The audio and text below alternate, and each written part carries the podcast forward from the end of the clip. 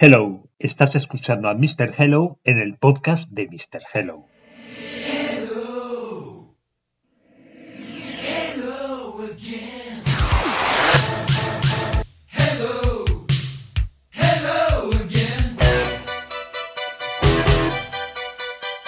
Y lo digo siempre porque me gusta presumir de ello. Y es que Mr. Hello, que lleva unos cuantos años siendo un blog, ahora está en podcast. Básicamente para la gente que prefiere que alguien lea por él. Y además así, pues recupero viejos posts. En cualquier caso, aquí estamos con Mr. Hello, el podcast, un espacio abierto donde hablamos de recursos humanos, talento, desarrollo, cultura y todas esas cosas que a mí me gusta decir hablan del trabajo de la gente y de la gente que trabaja. Y hoy, en este que será el podcast número 6, vamos a hablar de recursos humanos en el sentido literal de la palabra. Porque espero dar con la denominación más correcta del área y su especialidad. No es que no me gusten los recursos humanos como concepto, pero como decía algún reputado gurú de la comunicación, el personal es humano, pero no es un recurso como un ordenador y creo que tenía razón. Así que con la banda sonora del nombre de la rosa compuesta por el prolífico James Horner, entramos en materia. Bienvenidos. Esto es Mr. Hello, el podcast, episodio 6. Empezamos.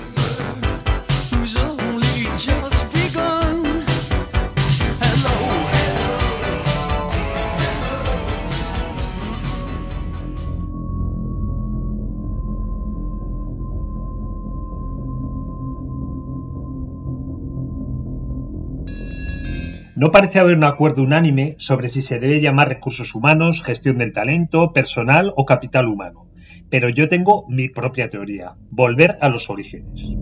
Vayamos a esos orígenes. Cuando inicié mi vida laboral, allá por los confusos años de la movida, se llamaba Departamento de Personal. Era un banco, y parecía lógico donde se llevaban las cuentas se llamaba Departamento de Cuentas.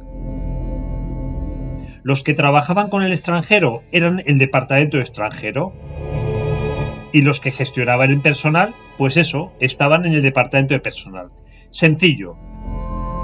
Pero poco después la cosa se complicó un poquito algún gurú de la comunicación empresarial opinó que los 90 eran nuevos tiempos y que para adaptarse a ellos había que dar a la masa laboral una denominación más acorde a su aportación a las compañías.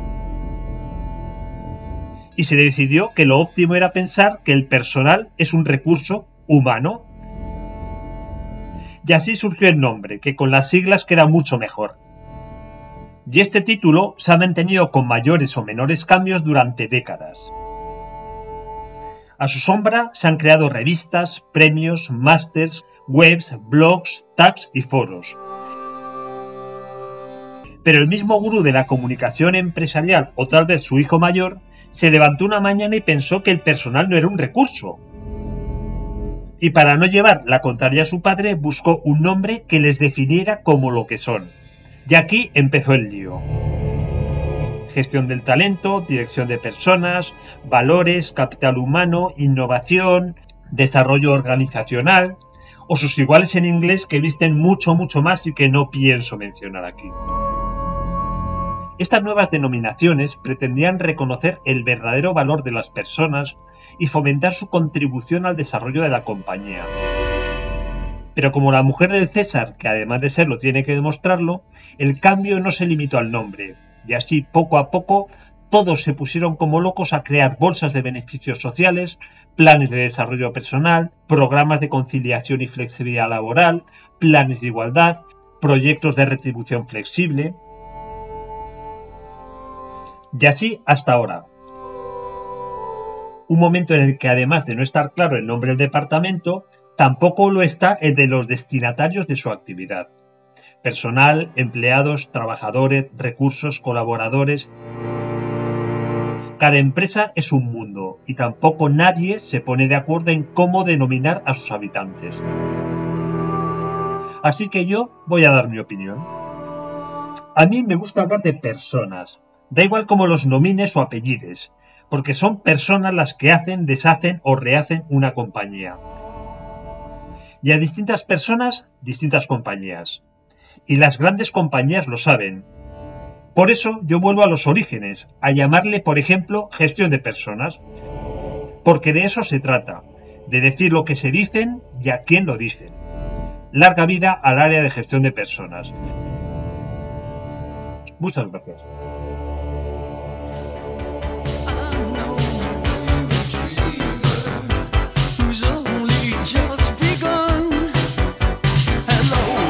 Sí, decididamente me gusta hablar de personas. Ni empleados, ni recursos, ni trabajadores. Personas, que es lo que somos, ¿no? Que a veces lo olvidamos. Y en el próximo podcast vamos a hablar de algo que hoy en día está más de moda que nunca, la innovación. En este episodio dedicaremos varios minutos a demostrar que la innovación es algo que debe surgir de dentro hacia afuera. Y por eso, crear una cultura donde la creatividad es un valor en alza, era clave cuando escribí este post y por supuesto ahora lo es más que nunca. Así que os espero en el próximo podcast de Mr. Hello, casi a lo tonto ya va por el séptimo episodio. Y recuerda que el resto de podcasts los podrás encontrar en Spotify y iVoox. Y si algún día me da por ahí, pues igual lo subo al resto de plataformas. Porque esto es Mr. Hello y estamos aquí para hablar de comunicación interna de una forma diferente. Nos vemos, o más bien nos oímos. Hasta la próxima.